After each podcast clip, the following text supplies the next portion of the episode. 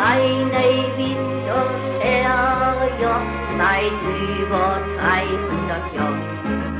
Wir kennen keine Ärger, drum wären wir um den Kopf.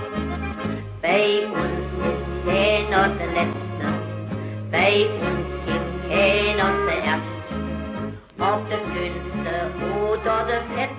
So, da geht es weiter mit dem Neuwied-Podcast Jeder Verscht und äh, heute mal wieder, immer wenn ich laut spreche, wenn ich etwas lauter spreche, bekommt man es hoffentlich mit, äh, wo ich heute bin. Äh, ich bin nämlich in der Marktkirche und obwohl wir uns hier ein ähm, etwas lauschiges Plätzchen gesucht haben, wo es nicht ganz so halt, aber ein bisschen Hall haben wir doch noch mit drin. Und ich glaube, dann brauche ich auch nicht mehr viel erklären, mit wem ich hier heute spreche. Äh, ist jemand, ich habe es mir etwas aufgespart. Einmal hatten wir ja zumindest kurz schon äh, gesprochen. Es war aber im Zusammenhang mit einem anderen Thema. Und heute, nachdem vielleicht zuletzt Neuwied nicht mehr so im Mittelpunkt stand, endlich mal wieder eine Podcast-Ausgabe, wo Neuwied ganz bestimmt im Mittelpunkt stehen wird. Äh, und des Weiteren im Mittelpunkt Pfarrer Werner Zupp von der Marktkirche. Hallo Werner. Ja, grüße dich Rainer. Bin ganz gespannt und freue mich schon ja. auf unser Gespräch. Ich, ich auch. Ähm, ist ja eine etwas außergewöhnliche Situation. Ich habe es vor wenigen Tagen habe ich diesen Begriff mal irgendwo eingebracht bei jemandem, der kannte den noch nicht. Äh, in der Wirtschaft und auch in der Politik, speziell in Amerika, wo man ja auch häufig sehr direkt sich ausdrückt, ähm, da bezeichnet man Menschen, die in deiner Situation sich befinden, gerne als lame duck. Und äh, das ist jetzt überhaupt nicht despektierlich gemeint, aber ich kann mir vorstellen, es ist für dich ja wirklich eine, eine etwas spezielle Situation. Es gab jetzt im Grunde schon so eine Art Verabschiedung, aber du bist ja noch im, im Amt. Äh, kannst du kurz erläutern, wie die aktuelle Situation ist?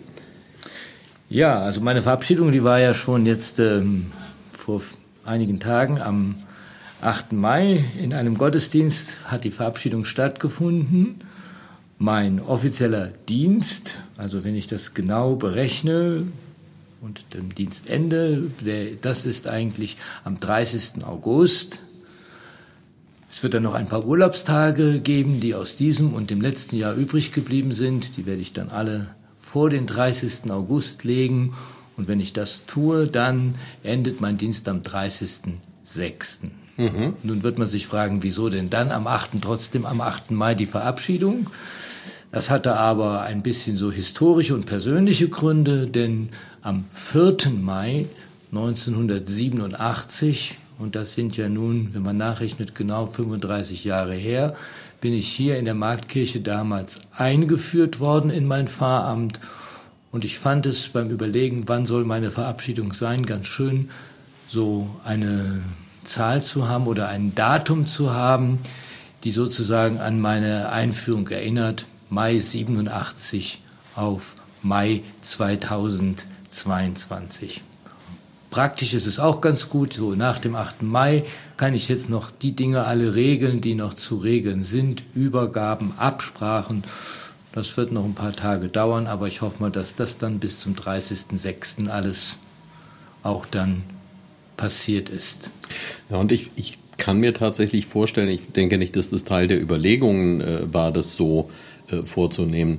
Aber äh, nach einer so langen Zeit, die man an einer Stelle verbracht hat und an einer Stelle, die halt nicht äh, ja, irgend so ein, so ein äh, Industriearbeitsplatz ist, wo man jeden Tag die gleiche Tätigkeit verrichtet, sondern äh, ja ein, ein Beruf, bei dem man enger mit den Menschen zu arbeiten kommt als dieser hier, äh, gibt's ja wahrscheinlich kaum.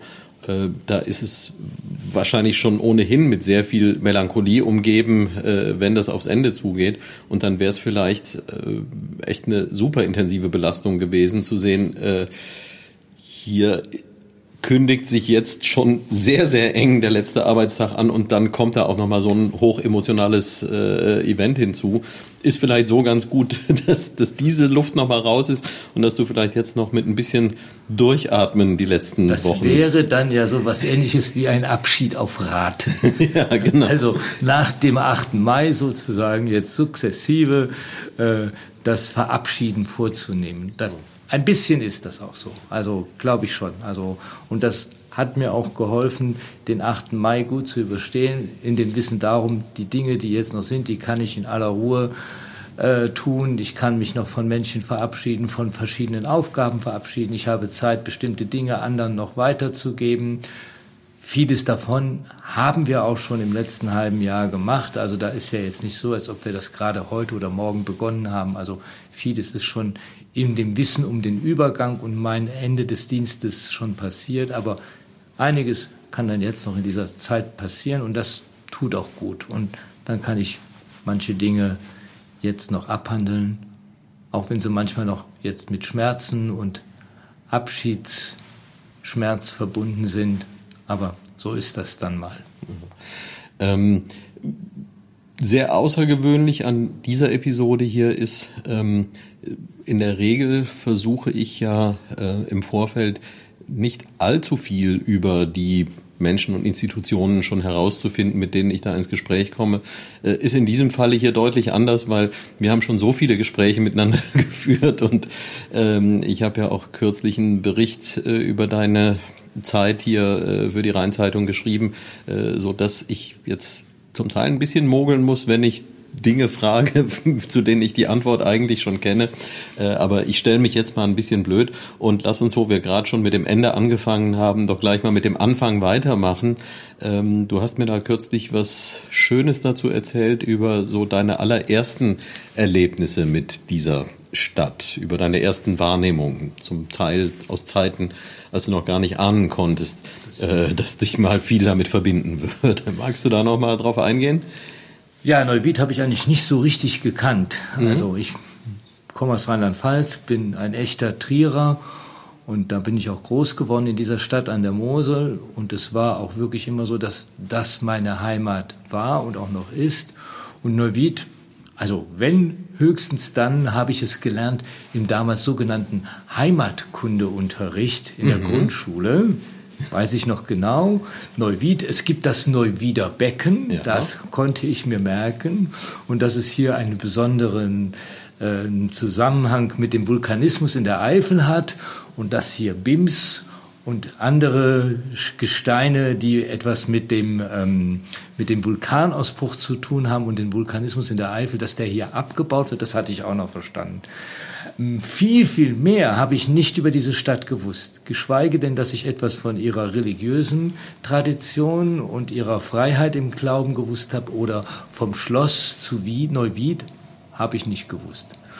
Und ich bin einmal in dieser Stadt gewesen in meinem Studium, weil zwei Studienkolleginnen hier aus dieser Stadt stammten und auf der, die studierten mit mir damals in Wuppertal und die sagten dann, ach, du kannst uns doch auf dem Weg von Trier nach Wuppertal in Neuwied abholen. Liegt doch fast auf der Strecke.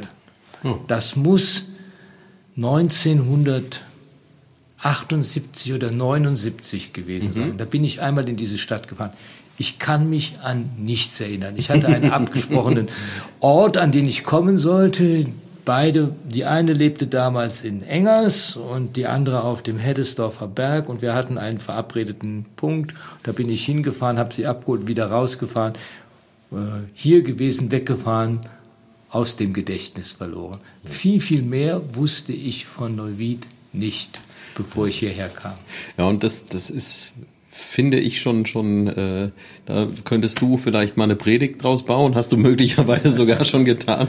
Weil es es zeigt ja sehr deutlich dass wir im im Leben halt ähm, oft gar kein Gespür dafür haben können, äh, was, welche Begegnung bedeutsam sein kann und welches nicht ist.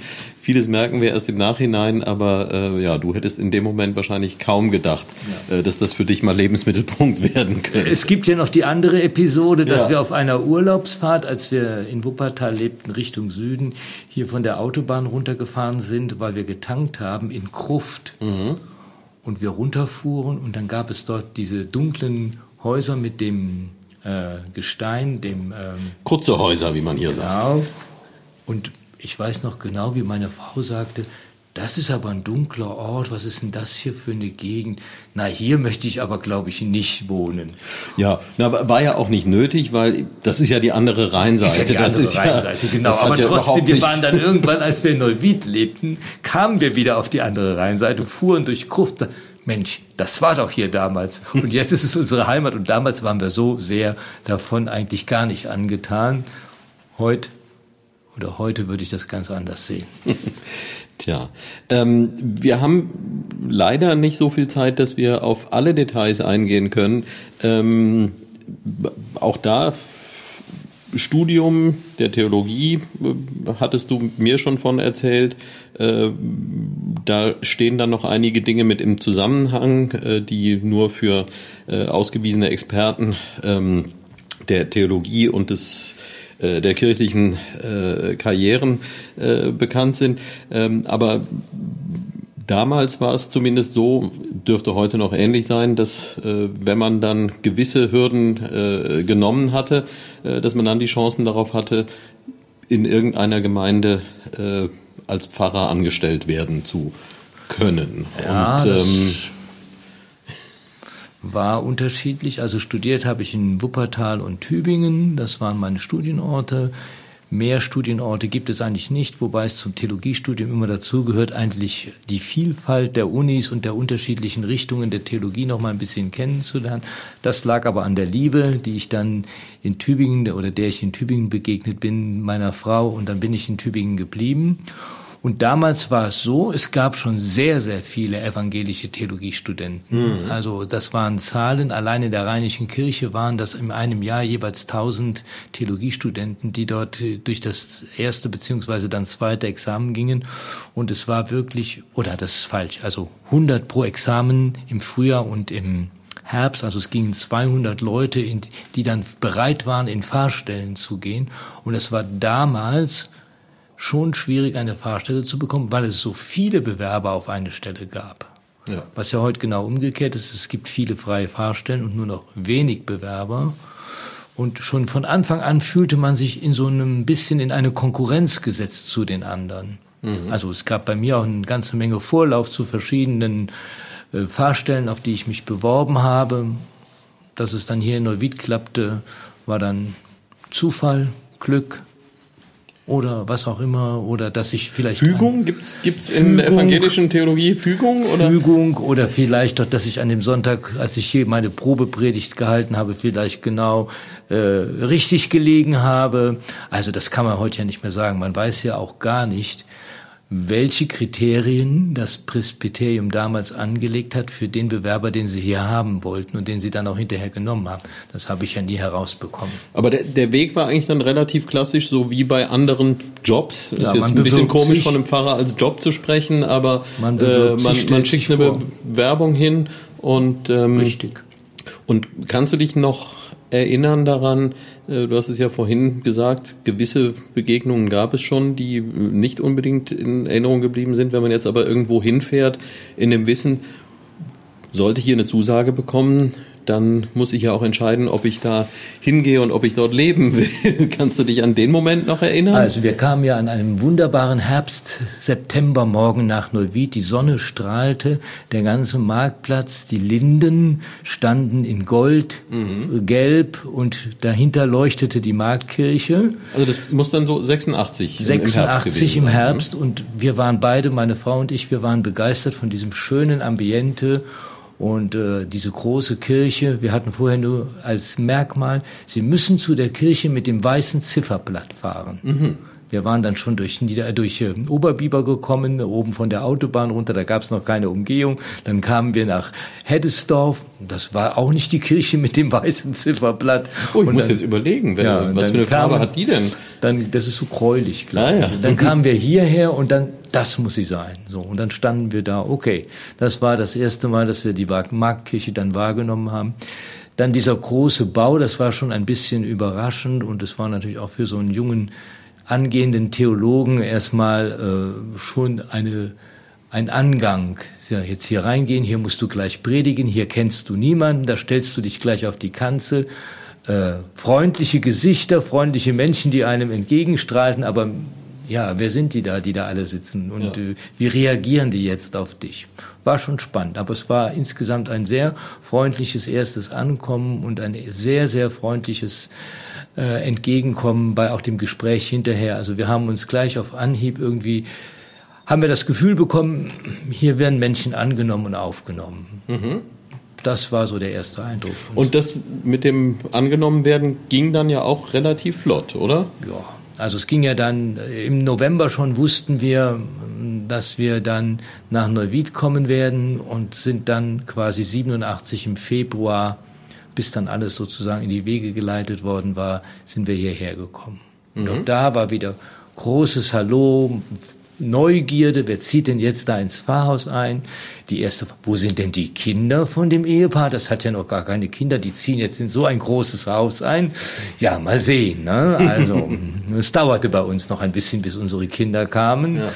Aber ähm, ich weiß noch genau, bei unserem Umzugstag kam eine Delegation des Presbyteriums und meine Frau sagte, ja, die sind aber neugierig, die wollen doch mal sehen, wie wir jetzt hier einziehen und was wir so, und brachten eine große Bodenvase mit schönen Blumen und begrüßten uns im Pfarrhaus. Ja. Fanden wir aber eigentlich sehr schön und hat uns gefreut. Das war doch ein guter Einstieg. Mhm. Ja.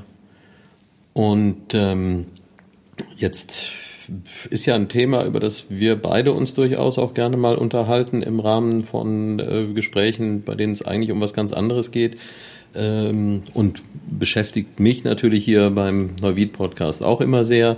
Ähm, die Mentalität der Neuwieder. Wie hast du die denn dann so kennengelernt? Also auf der einen Seite war es ja freundlich, habe ich eben gesagt. Also mhm. es gab Offenheit und äh, auch Respekt und Anerkennung dass man sich jetzt hier auf den Weg nach Neuwied gemacht hat, das war alles gut. Aber wir haben auch in den ersten Jahren gemerkt, man brauchte eine bestimmte Zeit, bis man mit den Menschen hier schon so, wie man so schön sagt, warm wird. Mhm. Ja. Äh, eine überraschende Entdeckung war, die ersten Bekannten, die wir so kennenlernten über verschiedene Kreise und Gruppen waren in der Regel Zugezogene. Mhm. Da war der Kontakt schneller da als zu denen, die hier ansässig und echte Neuwieder waren. Ja. Das hat ein bisschen gedauert, aber das ist dann nachher auch gewachsen. Als dann die Kinder da waren, über den Kindergarten, über die Schule, als sich dann die Wege kreuzten über Kindergartenschule und hier in der Gemeinde über Kindergottesdienst, da wuchsen dann auch mehr und mehr die Beziehungen. Also viele unserer Beziehungen am Anfang sind wirklich über die Kinder gekommen.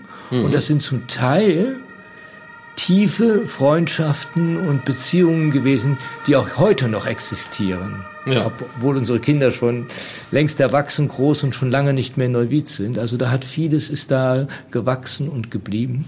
Manche sind weggezogen und gar nicht mehr in Neuwied, aber von den ganz allerersten gibt es immer noch Kontakte. Ja, Schöne Kontakte. Ist ja keine Selbstverständlichkeit. Ja. Also ich habe das so in Erinnerung, dass ich äh, in der Zeit, als äh, meine Kinder klein waren, dass ich da ganz verblüfft war, weil es gibt eben Zeiten, Schule und Ausbildung, äh, wo man viele Kontakte knüpft, wo oft langfristige Verbindungen entstehen und dann kommt man in einen Job, je nachdem, da ist man dann vielleicht auch etwas reservierter und passt ein bisschen auf, dass man nicht unbedingt mit jedem da allzu vertraut werden möchte. Also war eine Phase, wo ich dann nicht mehr so viele Begegnungen hatte. Und dann, wenn dann Kinder kommen, dann ist plötzlich wieder, dann lernt man den kennen, lernt man den kennen, ach, lass uns doch auch mal treffen und so.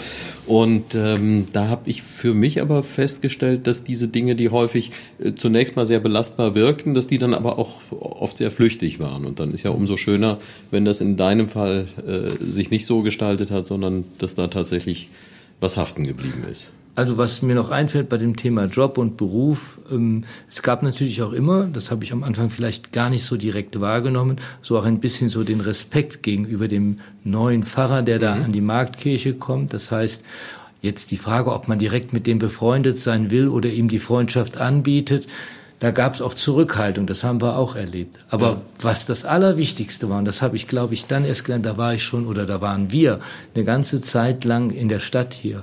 Umso mehr man sich für die Menschen, die um einen herum leben und die mit einem in dieser Stadt leben, öffnete, umso mehr erfuhr man auch von der anderen Seite mhm. diese Öffnung und die Zuneigung und auch äh, das Gespür, man wird angenommen, akzeptiert und das gilt auch über das Pfarramt hinaus, nämlich mhm. einfach nur als Mensch, als Familie, die man hier lebt und wohnt und arbeitet, wird man auch angenommen. Das ist aber über viele Jahre erst dann nachher gewachsen. Ich mhm. finde fast, dass die letzten, die letzten 20 Jahre in dieser Hinsicht von den 35 sicherlich intensiver waren als die ersten 15. Mhm.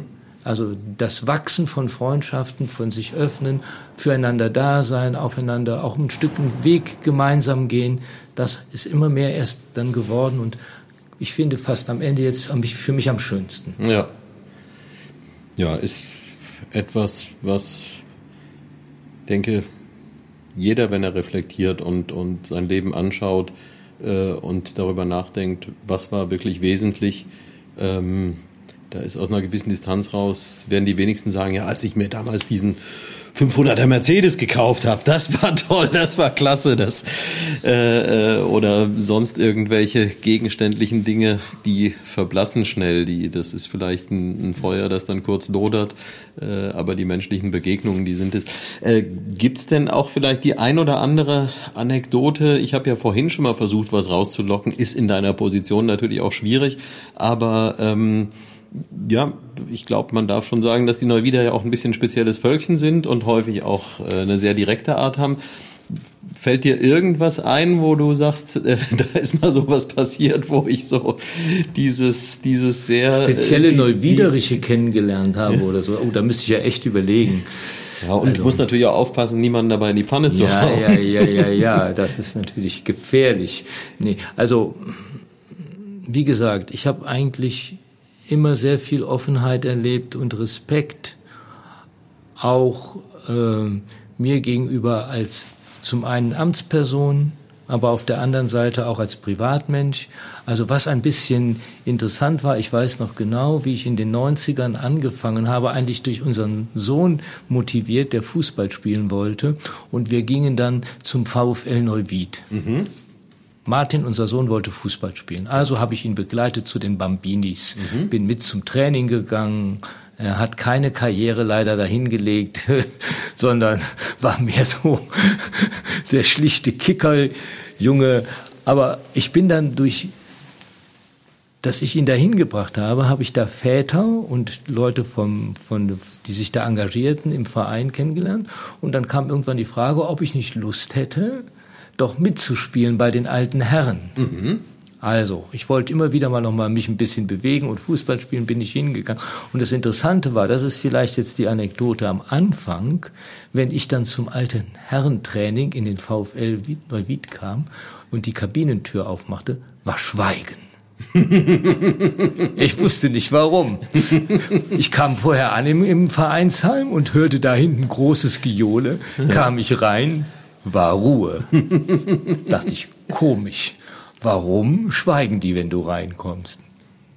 Dann am Ende des Trainings bin ich eigentlich meistens direkt ohne zu duschen nach Hause gefahren, habe zu Hause geduscht, hatte auch da jetzt noch nicht so viele Kontakte. Und wenn ich, sobald ich raus war, war wieder Stimmung in der Bude. ich habe gedacht, das kann doch nicht sein. So, und es brauchte über ein Jahr, anderthalb Jahre, bis ich merkte, das musst du anders machen. Du mhm. musst einfach da bleiben. Du ja. musst hinterher mit in die Kneipe nebenan gehen, das Bier trinken und dann erst duschen oder umgekehrt, aber du musst ein bisschen mehr an dem Leben teilnehmen. Du musst doch mal hinterher noch draußen sitzen bleiben und wenn das Würstchen gegrillt wird neben dem Fußballplatz, dann musst du auch da sein. Und es sind so viele intensive Beziehungen über diese Jahre entstanden mit Männern meines Alters, sag mhm. ich mal, die ja alle so, manche waren noch jünger, manche auch sogar älter, wo wir dann wirklich unheimlich viel Spaß hatten und ich gedacht habe, ja, das ist es. Du musst an dem Leben der Menschen in dieser Stadt teilnehmen. Ja. Und wenn du das machst, dann gewinnst du ihr Vertrauen. Ja. Das Schöne ist, dass dieses Vertrauen dann auch gewachsen ist über viele Jahre und ich oft auch Gespräche hatte, Situationen, wo ich Spielkameraden, sage ich jetzt mal in Anführungszeichen, mhm. mit denen ich da Fußball gespielt habe, auch nahe sein konnte in der Seelsorge oder im Trost und einfach da sein konnte und das Vertrauen auch gegenüber mir da war. Mhm. Ja, das fand ich ganz toll. über den Sport mit den anderen sozusagen gleichzeitig auch noch dann in einer anderen Rolle für sie da zu sein. Und das kann man schön trennen. Äh, wenn man Fußball spielt, dann war man, äh, ja, ich war jetzt nicht der harte Knochen oder sowas, aber dann konnten ja, ich wollte gerne noch fragen, so welche Position? Ich glaube, Innenverteidiger dürfte nicht so dein Ding nee, sein. Wenn, dann habe ich lieber vorne links gespielt. Aha, ja, guck ja. mal. Aber bei uns alten Herren war das so, alle sind vorne, aber auch alle hinten, wenn die Gegner kommen. Und dann war das schon manchmal schwierig, wenn man die Luft nicht mehr hatte. Nach 30 Minuten, dann blieb man auch schon mal vorne stehen und hat über die, die hinten eigentlich verteidigen sollten, gemeckert. Also das, äh, da gibt's dann eine, eine gewisse Parallele. Äh, parallel insofern, als dass äh, meine Karriere äh, beim damaligen SV stattgefunden hat, beziehungsweise okay. wie meine Oma immer noch sagte und wie ich auf alten Plakaten auch noch gesehen habe, bei der Spielvereinigung. Und ähm, ja, ich war auch äh, so klein und zierlich, dass für mich nur noch vorne links ein Platz übrig geblieben ist. Und kannst du dich an irgendwelche Tore erinnern, die du ah, geschossen ja, hast? Ja, natürlich habe ich Tore geschossen. Und das Beste war, ähm, das Beste war das Spiel mit der Lotto 11 gegen mhm. die alten Nationalspieler aus der 54er Mannschaft. Oh. Das, da durfte ich sogar dabei sein, selbst als nicht begnadeter Spieler. es gibt ein wunderbares Bild, wo ich da im Zweikampf bin oder nee, da laufe ich jemandem hinterher. Aber auf jeden Fall, wir haben auch Spiele gemacht. Es gab ja so, so eine alte Herrenliga, wo man ja. auch eigentlich am Freitag oder am Samstag ein Spiel hat. Durchaus habe ich auch mal ein Tor geschossen, wurde dann besonders bejubelt. Na, da hast du mir einiges voraus. Also ich habe äh, wirklich bei den, äh, jetzt nicht Trainingsspielen, sondern bei den richtigen Spielen, die wir gemacht haben, ein einziges ist mir gelungen. Und rat mal gegen welchen Verein gegen den VfL. Richtig. das äh, hat es dann zumindest etwas aufgewertet. ja, gut, okay. auch wenn äh, auch dieses Spiel wie viele andere äh, sehr deutlich verloren ging, aber das Tor ist haften geblieben. Ähm, Sport und Kultur, weiß nicht, wie dicht die beisammen liegen, aber ein bisschen ja schon. Ähm, ich glaube, das ist ja ein absoluter Schwerpunkt und etwas, äh, ja, was, was äh, viele Menschen äh, mit deiner Zeit hier in Neuwied verknüpfen. Wie, wie kommt es dazu? Es ist ja jetzt zunächst mal nicht, nicht so völlig naheliegend. So als Pfarrer hat man ja nun eine relativ klar umrissene Aufgabenstellung, äh, was man zu tun hat. Und ganz so wenig ist es ja dann auch nicht. Ähm, und dann aber zu sagen, äh, ich mache hier noch mehr und ich mache noch andere Dinge und ich mache sogar Dinge, die jetzt nicht unbedingt von mir erwartet werden. Wie ist es dazu gekommen für dein großes Engagement so im kulturellen Bereich? Also ein bisschen liegt das oder hängt das damit zusammen, dass wir ja Ende der 90er äh, um zum Wechsel des Jahrtausends in der Gemeinde sehr viel überlegt haben, wie es zukünftig weitergeht mit der Position der Kirchengemeinde in so einer Innenstadt. Mhm. Der Trend, dass die Menschen nicht mehr in der Innenstadt leben, dass die Innenstadt sehr viele Menschen mit Migrationshintergrund hat. Der führte ja dazu, dass unsere Gemeinde immer kleiner wurde. Und die Überlegung war, was haben wir denn für eine Aufgabe in der Stadt? Ja. Das führte dazu, dass wir gesagt haben, wir machen eine Stadtkirchenarbeit oder wie man das heute nennt, Citykirchenarbeit. Das führte dazu, dass wir mit der Arbeit im Café Auszeit begonnen haben. Und das Café Auszeit war dann auch der äh, der Punkt, an dem wir gesagt haben, ja, wenn wir schon so ein Café haben und so schöne Räumlichkeiten, die damit dann entstanden sind, dann müssen wir doch eigentlich mehr machen, dann können wir doch auch ein Stückchen Kultur ansiedeln. Nun ist die klassische Kulturarbeit, die zu einer Kirchengemeinde gehört, die Musik. Mhm weil es die gibt im Gottesdienst und weil man dazu den Kantor oder den Kirchenmusikdirektor hat, der dann das Programm anbietet. Aber ich war immer der Meinung, zu Kunst gehört mehr als nur die Musik, da gehört auch die bildende Kunst dazu oder die Kunst, die, die, die ja, die bildende Kunst dazu. Mhm. Und dadurch hat sich das dann so ergeben. Und es war für mich erstaunlich, wie viele Künstler es gibt, die in diesem Bereich zwischen Glaube und Kunst arbeiten, die sich in ihrer Arbeit als Künstler durch ihren Glauben inspirieren lassen. Wenn man da mal anfängt, nachzuschauen, wie viele es da gibt, dann ist man ganz erstaunt. Mhm. Ähm, und auf den Weg habe ich mich gemacht. Ja. Also Menschen zu suchen, die Künstler und Künstlerinnen sind und die gleichzeitig sich inspirieren lassen in ihrer Arbeit durch ihren Glauben oder durch die Ausdrucksweise, wie sie Glauben zum Ausdruck bringen wollen. Und das war spannend. Und da bin ich auf so viele spannende Menschen gestoßen, das hätte ich vorher nie gedacht. Und das war im Grunde der Anstoß dafür zu sagen, den Menschen mit dieser Absicht, den wollen wir noch mehr Raum bieten. Wobei jetzt nicht alle Ausstellungen, die wir gemacht haben, immer was mit Kunst und Glaube zu tun hatten. Mhm. Es gab auch andere Ausstellungen, ja. Aber in der Regel, oder es waren sehr viele Menschen, die in besonderer Weise inspiriert sind. Ja. ja? Und äh, das dann zu entdecken, das hat sich für mich mehr und mehr ergeben. Und da bin ich eigentlich auch in ein Gebiet vorgestoßen, dass ich vorher, ich war immer schon Kunst interessiert, aber das jetzt mit meiner Arbeit zusammenzubringen, das hat sich dann eigentlich dadurch erst ergeben. Ich glaube, so viele Begegnungen.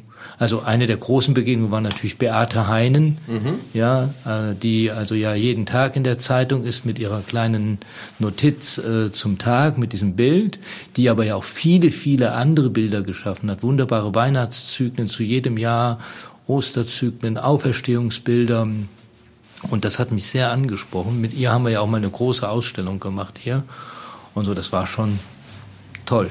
Ja, ja, und ich, ich erinnere mich halt, ähm, das war ja schon, schon etwas, nachdem ich äh, hier wieder angekommen bin. Äh, ich glaube, so zu frühen Lockdown-Zeiten, als es ja hier so eine, so eine Spätabendveranstaltung gegeben hat, äh, diese Nocturne, äh, mit ja, ja vielen Dingen, äh, die man jetzt an deutlich anderen Orten als in einer Kirche äh, erwarten würde. Und also das heißt, da war dann auch immer eine, eine Offenheit und jetzt nicht das, was du vorhin angedeutet hast. Äh, natürlich ist es so, dass Menschen, die jetzt Kunst und Glauben miteinander verbinden, dass die dann auch einen leichteren Zugang hierher haben. Aber da hat es ja nicht aufgehört. Also die, nee, nee, die Grenze. Man spricht ja auch äh, von den beiden Schwestern der Kunst mhm. und dem Glauben, die einander begegnen und die einander befruchten und äh, die sozusagen eine ohne die andere viel, viel wertvoller sind, wenn man sie zusammen sieht. Da kann viel entstehen aus dieser äh, Symbiose. Und das war etwas, was mich auch unheimlich äh, bereichert hat. Und wenn du schon auf diese Nacht Nocturno ansprichst, mhm. da waren wir ja nicht nur bei den Künstlern, den Kunst wie Malern oder Bildhauern, sondern da haben wir auch darstellende Kunst gehabt, ja. ja. Und wenn man sieht, das war ja nun in Corona-Zeiten, da haben wir mit ganz kleiner mhm. Publikumszahl hier hantieren können. Wir hätten ja an dem Abend sehr wahrscheinlich zwei, dreimal so viel Karten verkaufen können. Das war für mich ein total inspirierender Abend, so zu ja. sehen. Auch zu erleben, wie der Raum der Kirche sich verändert mhm. durch so im Kirchenraum agierende Künstler. Das fand ich einfach nur fantastisch. Die Frau in der großen Glaskugel, ja, ja. Äh, also absolut klasse, sowas zu erleben, ja. Oder auch Tanz im Altarraum zu erleben. Das sind Dinge für mich, die, die kann man durchaus so miteinander in Verbindung bringen hm. und erlebt dann, wie beides ganz neu wirkt. Ja. Na, und das ist, denke ich, äh, letztlich auch ein Zeichen davon, dass, ähm, ja, dass, dass da Räume sind, die halt nicht mehr die Nutzung haben, die sie lange Zeit hatten, wo man dann aber auch gleichzeitig feststellen kann, äh, die Art und Weise, wie, wir das erlebt haben zu unseren frühen Lebenszeiten, dass das eben ein, ein Raum ist, den man nur komplett in feierlichem Umfang be betritt, äh, der, der einen ungeheuren Respekt erfordert, wo man äh, ja nicht lachen darf oder ähm, sonst irgendwelche Äußerungen, also wo man äh, im fein gestärkten Hemd reingeht und äh, äh, wo Kinder sich nicht wie Kinder verhalten dürfen. Ähm, das ist so ja auch nicht immer und zu jeder Zeit gewesen. Ich glaube, das, ja, ja, das, ist das etwas, ist was, was relativ äh, jung ist. Und äh, ich glaube, ja, ist ja nicht das erste Mal, dass ich in der Kirche aufzeichne. Ich habe ja seinerzeit auch mit dem Oliver Seis schon mal gesprochen. Ich glaube, dass ich auch da diese Geschichte schon mal erzählt habe, aber die kann man auch ruhig regelmäßig erzählen. Ähm, ich spiele so ein bisschen äh, Badminton und als ich zunächst mal was darüber gelesen habe, wie denn dieser Sport, der eher im asiatischen Raum entstanden ist, äh, den haben zuerst Engländer, äh, Kolonialisten äh, von dort mit hierher gebracht. Und da braucht man halt einen windstillen Raum, der ziemlich hoch ist. Und äh, davon gab es in England nicht allzu viele. die, die es gab, waren halt Kirchen und dann hat man halt eben die Bänke auf Seite gestellt und hat eben Badminton oder Federball da drin gespielt. Und das hat mir so ein bisschen, hm, hätte ich mir in meiner Jugend nicht vorstellen können, dass man sowas macht. Aber das zeigt ja auch ein bisschen, dieser Raum kann und darf durchaus auch was anderes machen. Äh, das bedeutet ja nicht, dass man da äh, nicht diese andere Seite auch haben kann, dieses Andächtige. Also ich sage immer, Glaube und Leben haben was oder sollten was miteinander zu tun haben. Ja. Und deshalb finde ich, gehört das Leben mhm. auch in den Kirchenraum oder in die Kirchenräume. Und ja. da müssen wir eigentlich einfach mutiger sein, zu sagen, das Leben holen wir in die Kirche hinein. Wenn, die, wenn der Kirchenraum sozusagen die Blase ist, mhm. die von außen abgeschlossen ist und in die niemand reinkommt, dann brauchen wir diese Räume nicht mehr. Ja. Das Leben muss da reinkommen, ja, oder die Türen müssen auf sein, damit das Leben rein kann. Und dazu gehört dann auch die Angst zu überwinden, da könnte jetzt irgendwie etwas in dieser Kirche passieren, was dem Glauben nicht gemäß ist. Also ich denke mal, alles, was was wir miteinander tun, ist schöpfungsgemäß. Erstmal so hoffe ich es zumindest. Also darf es auch hier stattfinden. Ja. Und das finde ich ist das Wichtige. Ich kann mich noch erinnern, ganz am Anfang hatten wir einen, einen Tag mit einem, ich glaube, es war ein Gemeindefest und zum Ende des Gemeindefestes hatten wir eine Frauengruppe eingeladen. Ich weiß nicht genau, die kamen, glaube ich, aus Bonn und die führten einen Tanz mhm. vor dem Altar, hier im Altarraum auf. Mhm. Da haben sich einige Leute aufgeregt, dass jetzt da ein paar, und es war kleiner Bewegungstanz, ja, mit ja. ein paar Schritten und Musik dazu. Da haben sich einige Leute aufgeregt, dass man das jetzt in der Kirche macht. Mhm. Also, Wahnsinn. Und da fällt mir noch eine Anekdote ein. Wir hatten hier in der Kirche eine Brautmodenschau. Mhm. Die hat damals dann aber wirklich für äh, Aufregung gesorgt. Die ja. war nämlich so gestaltet, dass verschiedene Geschäfte, die also zum Thema mhm. Hochzeit was darstellen, das war also Blumenschmuck, es waren Friseure, die Bräute waren alle wunderbar frisiert und es waren äh, Brautmoden. Mhm. So, aber es war, ging nur um die weibliche Brautmode. Ja. Also sollten die Bräute hier durch die Mitte der Kirche einziehen, wie auf einem Laufsteg. Die Kirche war voll. Es war wunderbar geschmückt mit Blumen, weil das ja alles dazugehörte. Ähm, und damit die Kleider der Bräute besonders gut aufhalten, sollten sich die Männer natürlich davon unterscheiden. Und die waren ganz schlicht gekleidet, nur mit einer schwarzen Turnhose oder schwarzen Höschen mhm. und mit nacktem Oberkörper. Mhm. Das war der Skandal. Die Leute haben sich sowas von aufgeregt. Und die, die das ausrichteten, sagten, ja, das machen wir eigentlich nur, damit diese Brautkleider wirklich zur Wirkung kommen und jetzt keiner auf die anderen guckt. Dann sagten die, ja, die haben doch jetzt alle auf die Männer geguckt und auf die schönen Oberkörper. Ende vom Lied war, alle mussten nachher am Ende ein T-Shirt überziehen. Weißt du noch, wann das ungefähr ja, war? Das war Anfang der 90er, Mitte okay. der 90er, ja. Tja. So. Tja. Na, da gab's eine Brautmodenschau in der Marktkirche. Immerhin noch Skandale. Ähm, wir haben auch schon drüber gesprochen. Ähm, ja, es fällt dir ja, glaube ich, nicht so ganz leicht, hier diesen, diesen Abschied zu nehmen. Äh, hängt ja auch sehr viel Herzblut dran. Äh, aber wie sehen die Perspektiven aus? Wie, wie, äh, also du bist ja jetzt jemand, der viel auch daran gearbeitet hat, Perspektiven zu schaffen. Ähm, jetzt ja, ist. Du meinst die Perspektiven bezogen auf die Kirche und die Gemeinde und die Zukunft der Kirche?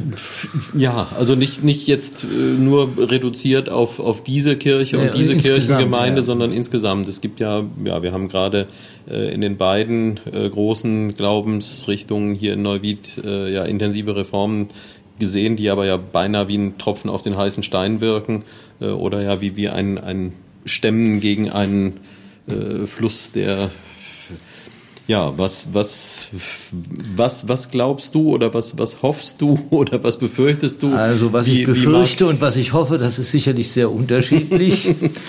ähm, also ich fange mal aber lieber an bei dem Besseren, nämlich bei dem Hoffen. Ja. Ich hoffe, dass Kirche überlebt. Mhm. Und ich bin auch sicher, dass Kirche überlebt, weil es nämlich nicht unser Werk ist, was da zum Tragen kommt, sondern weil es immer das Werk des Heiligen Geistes ist und weil Gott mit seinem Wirken durch den Heiligen Geist auch immer wieder neu Menschen einfach beflügeln wird und auch neu inspirieren wird. Davon gehe ich mal aus. Wie immer dann Kirche auch zukünftig aussehen wird. Mhm. Dass sie vielleicht kleiner wird, weil es weniger Menschen gibt, die A in der Kirche bereit sind zu arbeiten oder auch weniger Menschen gibt, die jetzt ihren Glauben so bewusst leben. Das glaube ich auch. Aber in, in diesem kleiner werden und dem sich konzentrieren, übrigens ist das auch etwas, was in der Kirchengeschichte immer wieder vorgekommen ist, äh, liegt ja auch eine Chance. Mhm. Da kann ja wieder Neues wachsen und Neues entstehen. Das ist meine Hoffnung, dass Kirche quasi auch neu wieder erblüht, auch dass eine Krise oder ja, ich sag mal durchaus Krise dazu da ist, dass wieder daraus Neues erwachsen kann. Mhm. Befürchten tue ich, ähm, dass es sehr wahrscheinlich noch weiter weniger Menschen werden, die sich zur Kirche halten, dass wir Probleme haben mit unserem theologischen Nachwuchs, dass weniger Theologen und Pfarrer da sind, die diese Arbeit machen und worauf ich noch auch hoffe und wo ich eine große Chance drin sehe, ist, dass die großen Kirchen oder auch die kleinen Kirchen, die alle miteinander ja in der Ökumene zusammenarbeiten, viel, viel näher zusammenkommen müssen. Denn mhm. die Probleme der einen und der anderen, die müssen zusammen gesehen werden und dann daraus die Chance erwachsen, dass wir die Zukunft als Kirchen ökumenisch gemeinsam gestalten. Das ist, glaube ich, die einzige Chance, die wir haben, dass wir zukünftig nicht mehr fragen, wer ist katholisch und wer ist evangelisch und wer ist mennonitisch, sondern dass wir fragen, wer ist zukünftig als Christ bereit, in dieser Welt gemeinsam Verantwortung zu übernehmen und für diese Welt einzustehen. Und das können wir nur in ökumenischer Gemeinschaft. Das ist meine feste Überzeugung. Tja, das wäre jetzt äh, für einen Pfarrer, nicht Pastor, wie ich von dir gelernt habe, und auch nicht Priester. Äh, also für alle äh, Zuhörer, die so wie ich äh, nicht so wirklich firm sind in kirchlichen Belangen. Also das ist hochkomplex. Also wenn ihr je in dem Zusammenhang irgendjemanden ansprechen wollt oder etwas darüber berichtet, macht euch vorher schlau. Da gibt es viele Fettnäpfchen, in die man treten kann. und, und wenn man dann glaubt, man hätte gerade was verstanden, dann kann man sogar noch mal lernen, dass es ähm, doch wieder anders ist, weil ja, Werner hat mir mal erklärt, dass er natürlich kein Pastor ist, was ich einfach als Synonym gesehen hatte. Sagt man hier ja auch so, der Herr Pastor. Ähm, um mir dann aber später zu erklären, dass er in seiner Pastorenzeit, und dann hab, war ich natürlich sehr hellhörig und sagte, Moment, ich dachte, ihr habt keine Pastoren. Doch, doch, es gibt auch Pastoren, aber das ist eben eine eigene Geschichte, die kriegen wir hier nicht mehr hin. Jedenfalls für einen Pfarrer wäre das jetzt schon das wunderbare Schlusswort gewesen, aber Schlusswort geht jetzt noch nicht, weil du mir ja noch nicht verraten hast, und äh, ich muss jetzt das wieder ein bisschen exkludieren, äh, die Marktkirche zählt nicht. Was ist denn in Neuwied dein persönlicher Lieblingsort? Du hast ja über 35 Jahre jetzt hier verbracht und äh, da wird dir bestimmt irgendetwas einfallen. Mein Lieblingsort. Es gibt viele Lieblingsorte übrigens. Ja. Ähm, also im Sommer ist auf jeden Fall der neue Strand mhm. am Biergarten mit den Liegestühlen ein wunderbarer Ort ja. zum Relaxen. Und dann noch einen schönen Sundowner dabei das finde ich perfekt und es ist ein toller Ort in Neuwied. Ja, ja und es, tatsächlich muss ich auch sagen, also ich meine, das ist ja jetzt gar nichts, was so grundsätzlich komplett exklusiv ist. Also diese, dieser Gedanke, so, so ein bisschen Strandatmosphäre irgendwo hinzubringen, gibt's ja an vielen Stellen.